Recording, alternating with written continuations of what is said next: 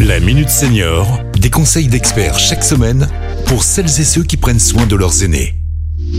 Pierre-Marie Chapon. Bonjour, bonjour à tous. Je retrouve aujourd'hui Delphine Perrin, conseillère prévention à la CARSAT Rhône-Alpes. Bonjour Delphine. Bonjour Pierre-Marie. Est-ce que vous savez ce que c'est que l'ostéoporose?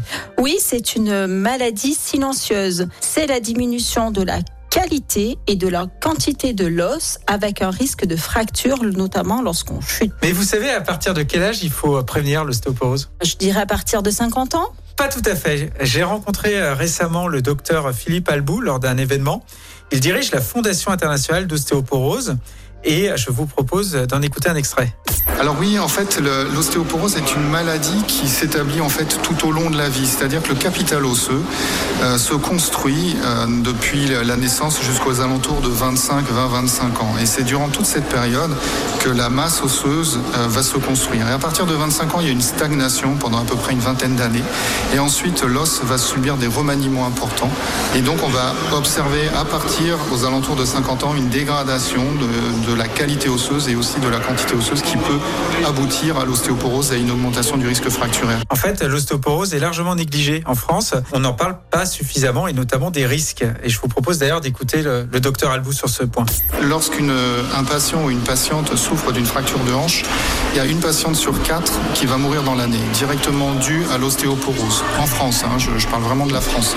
Et parmi les trois survivants, il y en a deux sur trois qui n'auront plus jamais une vie normale. C'est-à-dire que leur qualité de vie va être impactée et on va voir une dégradation chez, chez, ces deux patientes de leur euh, relation sociale. C'est des patients après qui ont peur de se lever, qui ont peur de marcher, qui ont peur de sortir de chez eux. Il est donc euh, vraiment important d'en prendre conscience. Oui, hein. tout à fait. Et on fait insuffisamment le lien entre les fractures et l'ostéoporose. Et le docteur Albou m'a expliqué la cascade fracturelle. Plus on fait des fractures, plus celles-ci sont importantes. En fait, il y a trois niveaux de fractures. Celle qu'on connaît tous, la fracture du poignet. On va avoir un senior qui va trébucher sur un trottoir. Et ça doit nous alerter car ça va multiplier par deux le risque de faire ce qu'on appelle la fracture vertébrale. Donc ça, c'est le deuxième niveau de fracture.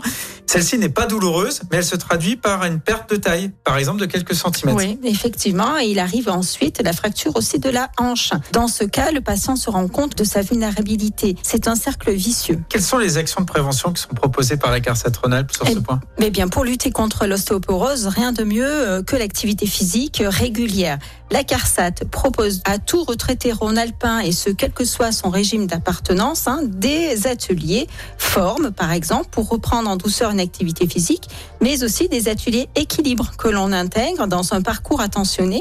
Euh, il y a aussi des ateliers nutrition pour lesquels on allie à la fois l'alimentation, mais aussi l'activité physique. Vous pouvez consulter tous nos ateliers sur le site pourbienvieillir.fr. Eh ben super, merci beaucoup Delphine et à bientôt. À... Cet épisode a été rendu possible grâce à la CARSAT Rhône-Alpes, Caisse d'assurance retraite et de la santé au travail, expert du bien vieillir.